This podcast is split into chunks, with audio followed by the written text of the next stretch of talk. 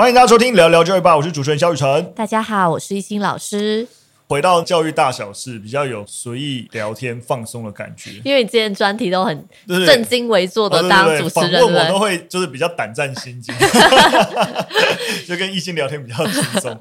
两集前就有跟大家讲，就是其实我已经当爸了，是 正式迈入一个家长的 hashtag 贴在我身上。有被炸屎喷尿吗？我现在还没有。没有没有被炸死在我身上过，一切都在学习当中。就是呃，从换尿布啊，有被喷尿过一次啦，对对对。然后喂奶啊，拍嗝啊。昨天晚上学的跟小朋友读绘本，好，这么小就要读绘本了，才两周大而已。对，哦、但他们的概念不是说要让孩子读懂啦，就是刻意，对对对，听你的声音，听你的声音，轻柔的声音，对，让小孩熟悉父母的声音。他有提到，我觉得有这个点蛮好，就是因为他们现在听到。声音只会有些感觉，他们没办法听懂意思。是，但是当你平常你没有刻意在好好跟他讲话的时候，你最经常听到的声音是什么？就说怎么还不喝？怎么还不喝？你怎么又醒了？你怎么又哭了？往往小朋友听到的声音都是那些带一点急躁，然后督促的声音。你可能反而觉得他听不懂，但那一个情绪是他可能会感知到的。他就觉得爸妈都是这种声音。我这个很有经验，因为那时候出月中之后，我就是。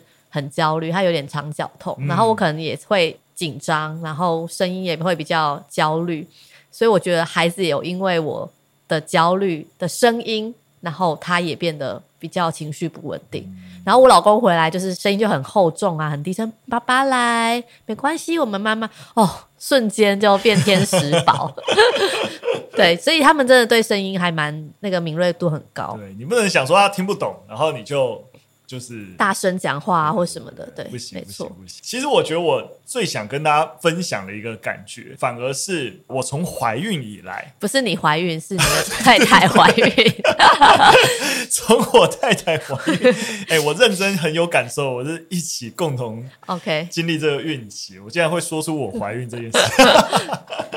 就是我觉得自从就是我太太怀孕以来，偶尔你知道，例如说可能楼下遇到管理员啊，遇到一个亲戚啊，通常长辈我经常听到一个，但我关心到我不太舒服的，就说啊，很好啊，恭喜你们要生了啊，你们就是要多生一点呐、你们就是这么优秀，然后怎样怎样，怎么可以不多生一点之类的？其实感觉得出来，他就是跟你聊天，然后关心，但这种你们怎么不多生一点，其实蛮刺耳的。那个刺耳并不是说啊，你们要增产报国，他们往往在说你这么优秀，应该多生一点。背后的意思就是说，一些不优秀的人一直生小孩，不是我乱猜测，是真的有一些长辈会真的还多补充这样说啊。你看有些人他们啊，就是一直在生，一直在生啊，你们这些。高知识分子啊，干嘛啊？你们不多生一点，那以后国家不就都都变笨蛋了？你知道，是真的有人会直接跟我讲出这种话。对，那即使没有讲的，说我们那么优秀，该多生一点，他背后也都是这个意思。我其实都可以理解这些长辈是关心，他们也没有恶意，所以我大家也都好好的讲。但这些言论很惊悚。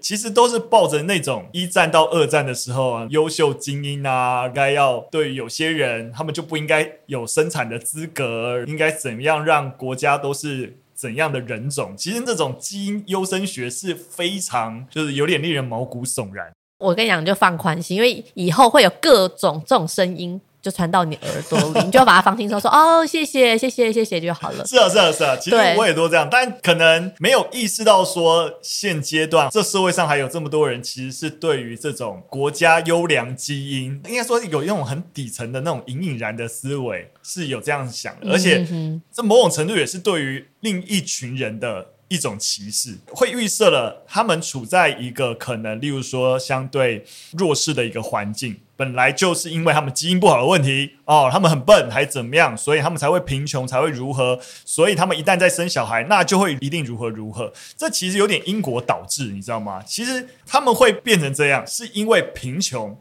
的问题，而不是因为他们不好，所以变得贫穷。所以，这个社会应该要解决的是如何让普遍人脱离贫穷的状态，让人们都有自由发展的空间，而不是认定贫穷是你造成的，所以我应该排除你，而不是排除贫穷。你有没有懂我意思？有有懂。当然了，一样，我都是在心里的小剧场，我没有对外显露出来，只是刚好不知道为什么就突然想跟大家分享而已。好了，没事没事。你就不要把这些长辈们或是街坊邻居的关心放在心里。是啊是啊是啊，我我只是一种社会观观察家，对对对，内心在燃烧。像前几天，因为现在住在月中嘛，然后就。回家拿个东西，遇到管理员，他们也是非常热情，说啊，我们想看你的小孩子嘞。其实我都可以理解，大家都是热情。但我想呼应一下，我觉得真的生了小孩之后，你真的可以当观察家。像我自己就会观察自己，比如说像我那时候怀孕去产检，就已经有人说妈妈了，叫我妈妈。我心里想说，不是，我还没有生，我不是妈妈。然后因为现在最近又把小孩送到托婴中心去，然后呢，他们就会说叉叉妈妈。怎样怎样，我就觉得你可以叫我的名字，你不要再叫我妈妈。然后就会可以观察，就是其实你的身份已经因为周遭的人这样叫你，你好像就知道说，我就是一个妈妈，我好像就要应这个角色里面。嗯。我觉得就是生小孩之后，就蛮常观察自己，然后观察小孩，以及观察周遭的人怎么给你评论或评价。嗯。我觉得还蛮有趣的。其实我有再进一步多理刚才讲一下，因为我刚才一开始说，哎，我多了一个家长的标签，但是。刚刚一心讲的是，当我明确多了一个谁谁谁妈妈的时候，那一个身份是依托在这个小孩身上才所赋予的一些概念，不是只是一个家长的标签，对，是一个对跟这个小孩延伸的，你应该要跟这个小孩有怎么样子的连结，或者是对你反之有什么样的要求的那个状态是不一样，要求是蛮多的，就是哎。诶叉叉妈妈怎么样？欸、理解我跟你讲，应该是说，目前我觉得台湾的针对小孩生出来以后喂母乳这件事情，我觉得是一个氛围压力极大的环境。你就知道，你就知道，有一种你不喂母乳，你就是一个你不为孩子好的那个氛围，你知道吗？就是我要讲，我之前是挤奶，然后拿去婴儿室给宝宝喝，嗯、然后可能宝宝那时候。很常放臭屁，护理师就说：“妈妈，你最近有吃蔬菜水果吗？”我说：“我有啊，我都有在吃。”他说：“那你有每天都大便吗？”我就说：“有啊。”我心想说：“为什么我这个要跟你讲？因为他就觉得小孩就是、嗯、是跟你提供的奶有对有关。我真的那时候，而且那时候产后对，我觉得我跟你讲，我真的觉得可能有一半以上的产后忧郁都是。喂母乳的一个压力环境造成的，压力超大的。真的，我也有朋友，他就很努力要挤，然后每次要挤挤不出个三 CC 这样子，然后超级无敌焦虑的。他现在生第二胎就直接退奶了，就觉得真的不要让自己像生第一胎的时候这么折磨。但那个氛围都还是哦，你应该要，而且母乳很珍贵哦，真的，真的很营养啊。但的确蛮营养的，只是我说不要用这个东西架在所有人身上。我觉得如果你愿意提供这个营养给孩子，那就是母亲本人。人自己愿不愿意嘛？对对，对，但是你知道，那个环境没有任何资格去要求母亲或这个家庭要怎么样子去照顾这个孩子。我觉得，尤其在这个母乳议题上，我没有走过这个流程，还不知道这个环境包围网这么的密切，你知道吗？就到处都是喂母乳好，喂母乳好了之类的事。闲聊完了，抱歉让各位听众朋友听我们各种 育儿的困扰、小孩经之类的哈。好了，我们进入第一则新闻。其实今天的新闻跟育儿都没什么关系。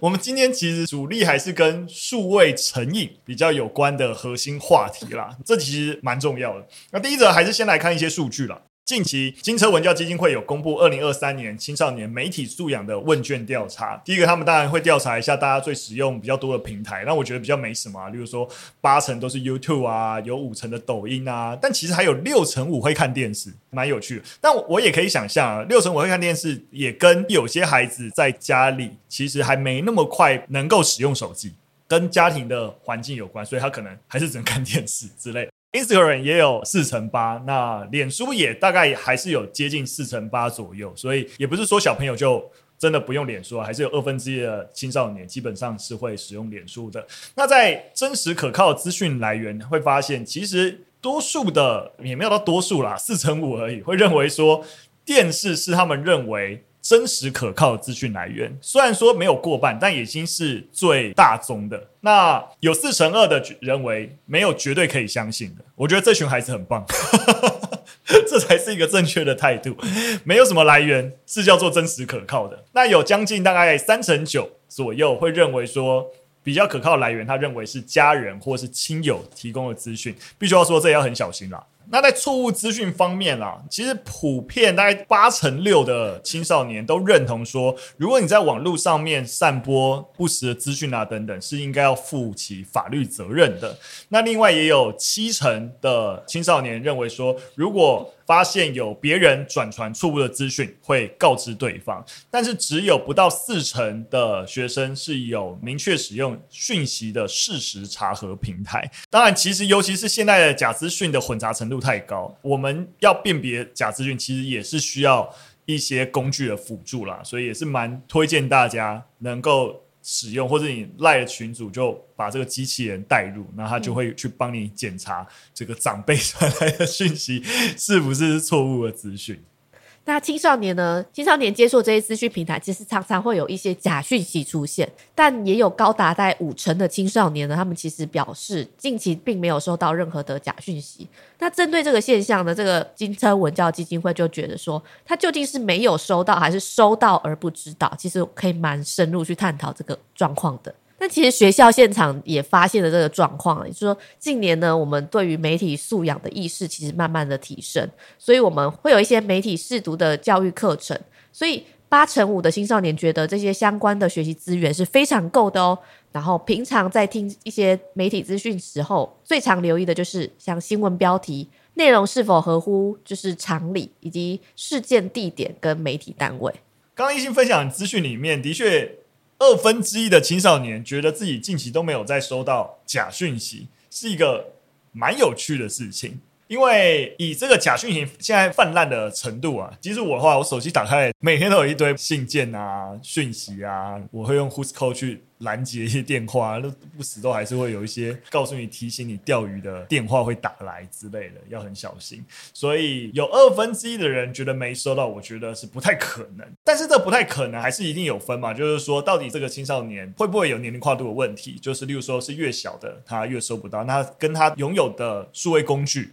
有关。那另一方面，其实收到不知道，这的确是需要警惕。但是我又进一步来想，也有可能跟同学感知到的假讯讯息的定义程度、定义问题有关。因为没看到这个问卷的完整啦，就是说，大家对于假讯息是，当他已经觉得是一个夸大离奇的东西，他自动觉得反正他就不需要相信，他没有觉得刻刻意造假还是怎么样。其实我觉得也跟每个人主观的判断有关系。我觉得最可怕的是像 YouTube 很常会有一些什么十大什么什么什么，啊或是什么知识给你，但其实这些资讯跟知识其实没有被确认过的。然后小孩可能就会跟我说：“哎，谁谁谁那个网红讲了什么，或是那个频道这样讲，对吗？”但他还是会抱持一个怀疑的态度。只是如果你愿意相信他，你就会觉得这是正确的资讯。哎，我觉得蛮可怕的，真的。没错，因为前面也有提到，基本上。的确啊，因为其实也是有蛮大比例的青少年，其实是会相信知名度高、订阅数多的网红。其实我必须要说无可厚非啊，这个跟我们愿意相信特定机构的资讯来源，我觉得逻辑是一致的。如果你长期看他的东西，然后他提供的东西多数时候能说服你，那自然而然你就会比较容易相信他的东西，去降低你需要事实查核的一个成本。的确有蛮多所谓的网红，他们也在资讯处理上面，其实也是有认真的网红，的确也是，所以倒不会说一概否认说啊，你看你们信网红，你们是笨蛋。但我觉得完全不需要这样。如果我觉得，如果父母或老师担心说，诶，小孩他相信这个网红，那我觉得可以进一步了解他看的所有网红资讯是谁。那你也知道，我们现阶段有很多的。律师、医师，那都有在兼职当网红，那他们也在提供他们在专业领域上面其实正确的一些知识内容。我觉得我们可以进一步理解啦。那第一则新闻看一些统计，那我们进一步进入比较负面的。十一月底来这阵子蛮大，就是 Meta 被告，而且他是被全美四十一州共同控诉，认为他们刻意造成青少年成瘾。那么这个控诉不是没有道理啦，因为 Meta 自己内部的文件释出。在整个平台机制上面，很刻意的去利用儿童大脑的弱点。当中有一份就是二零二零年他们自己的内部的简报，就是说，因为青少年的大脑比较易于冲动，受到同才的压力等等，所以那个简报就会提出啊，所以我们就要用这个心理弱点来打造产品哦。你大家可以想象，这样子内部文件这样被公开，这整个社会肯定就炸裂。那这份 Meta 的内部简报也进一步说，就是青少年对于令人愉悦的多巴胺效应胃口是无止境的，所以想办法去提供这些东西给他们，哈、其实就是。Meta 在努力的事情，其中也有 Meta 的高阶主管在他们的内部邮件里面承认说，如果你使用 Meta 公司的产品，的确已经引发了对于青少年健康问题。这个其实书其实还有讲到说，Meta 其实已经知道很多十三岁以下的儿童他们有使用，但是并没有强力阻止的措施。举例来说，Meta 就在一封内部的电子邮件里面讨论到说，有一个呃十二岁的女童，她有四个账号。那经过母亲向 Meta 通报要求删除之后，她竟然还是没有删除。所以相关的员工最后的结论是说：哎，这些账号其实都被忽略了，因为 Meta 的代表无法判断用户是否年龄未满。反正我不知道你是不是未成年，我就一概认定你成年，基本上就这样。但大家知道，因为在美国的法律啊，基本上刚刚提到的是因为针对十三岁以下其实是禁止使用的。但是 Meta 自己的估计，大概也就知道说，内部的文件有四百万是未成年用户。那却没有做出相对应的一些准备，甚至内部文件还显示出他们自己还做一些图表啊，然后说你看我们 Instagram 如何渗透了十一岁到十二岁的人口群体，我们很厉害吧之类的。那当然可以想见啊，这是刚发生不久的事情，那这诉讼正在打，那诉讼到底结果会如何，我们一定还没办法知道。当这些事情发生，的确，我觉得对于不要说青少年啊，包含我们自己。在使用这些社群网站的警惕性，我觉得要高一些。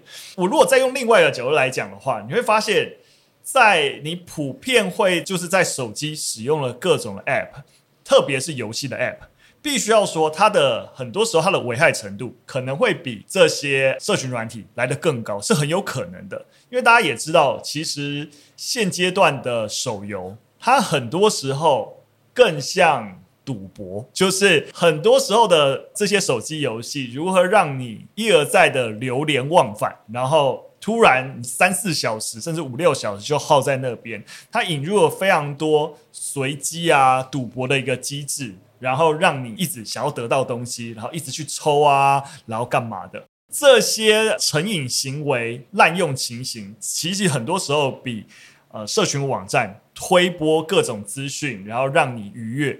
那它可能带来的危害更大。当然，因为手机游戏是各式各样手机游戏，然后我们很容易看到啊，Meta 这么大一家，Facebook、Instagram。那么这边只是特别要提的点，就是其实手机的危害，或者所谓成瘾的危害，它的面向有特别在游戏这一块，我们其实可能要花更多的一些注意。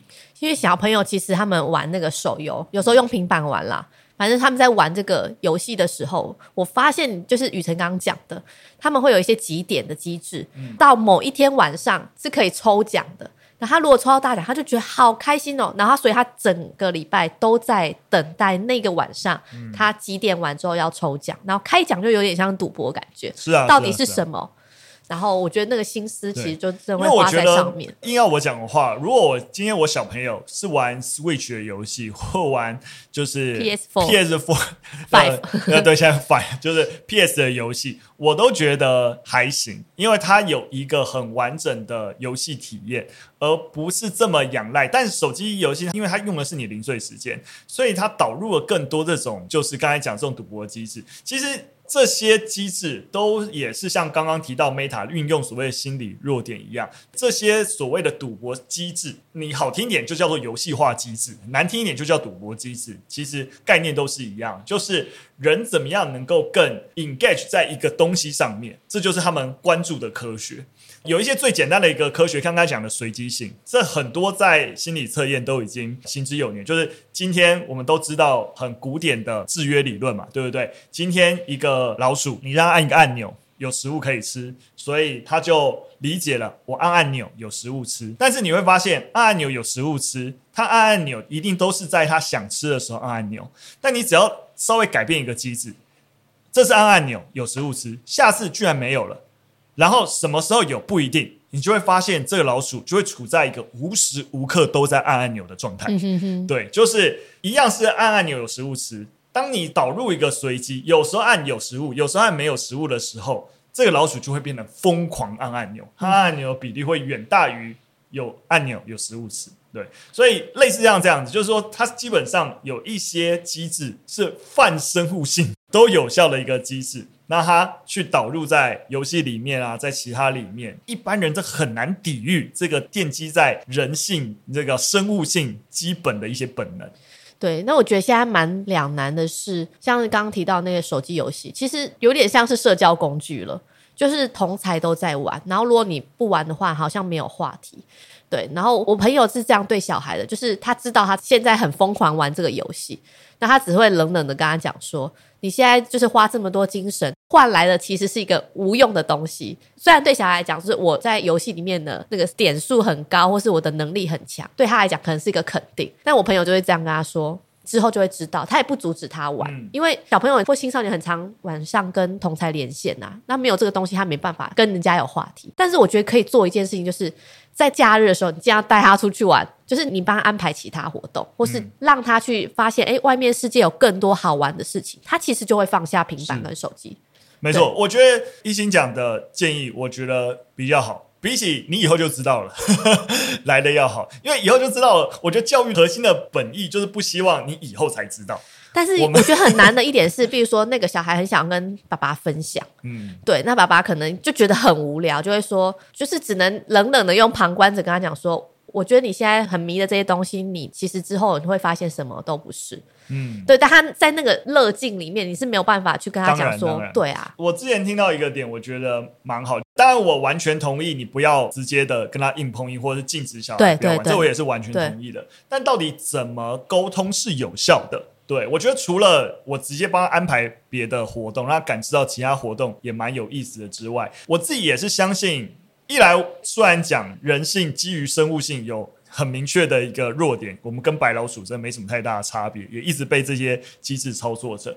但人还是理性的动物，我觉得我们自己以前当小朋友的时候也是嘛。当你真的一整天都在玩电动的时候，回过神来已经晚上，你会有一种今天我好废的感觉。其实小孩也是会有的，所以我觉得我们在跟小孩沟通的时候，引入一个概念蛮好的，就是代价。我觉得。你做什么其实都 OK，但你都一定要清楚你做这件事情的代价是什么，而这个代价是不是你可以承受的？如果可以承受的，然后你有衡量过这件事情再去这么做，我觉得引入代价的概念会比直接跟他说：“诶，你以后就知道了。”等等。例如说，当前你可能啊真的就没事嘛，那是一个很休闲的时间，或是说刚好就是有一个等待的二十分钟，好像做其他事也不 OK，那你打开手的时候玩一下，诶，fine。OK，你那时候的相对代价很少，但你刚好有一个下午，甚至你明天要考试之类，随便，或者是说因为为了手游，你耽误了跟实际上面的一个行程还是怎么样子？诶，这个代价是不是真的？你可以如何如何？举例可能不是很好啦，但我觉得你在跟孩子沟通情境的时候，让他思考的是，你这个时间在这里，你牺牲的是什么事情？多引入这个概念的沟通，让小孩子跟你一起讨论、一起思考，会比较好。顺着这种网络游戏的赌博机制啊，我觉得带入我们最后一则新闻，就是有些游戏真的就是赌博游戏，真的就是网络赌博。它里面的点数，你需要用真实的现金来去兑换，然后在里面进行。赌博性质的操作，而这件事情也必须要说，在青少年网络赌博是真实赌博，不是游戏机制的赌博，成瘾的问题越来越严重。那这边先跟大家分享韩国的状况，韩国的青少年成瘾网络赌博这件事情，根据二零二二年的研究啊，就是韩国的青少年平均在十一点三岁就会接触到赌博游戏，其中十名小学生就有四名是有赌博经验的。那当然有专家就分析啊，但除了网络便利或是社会竞争压力以外，缺乏娱乐替代方案也是青少年沉迷网络赌博的原因。当然也提到，就是过去几年的 COVID-19 也助长了这样子的一个风气，因为赌博成瘾而就医的青少年的一个案例，也比起疫情前增加了大概六成。所以这件事情也已经是韩国非常严重的问题了。但其实，在台湾，我觉得这个问题也是相较有在开始对萌生，对，因为像是 COVID 这个期间，其实大家都在使用平板啊、手机网络，接触时间长之后，他们就会开始有这个赌博的集团就有机可乘了。所以云林县的这个多名议员就有接到家长的陈情，然后就发现说，其实孩子已经被引诱到网络赌博了，而且欠下赌债。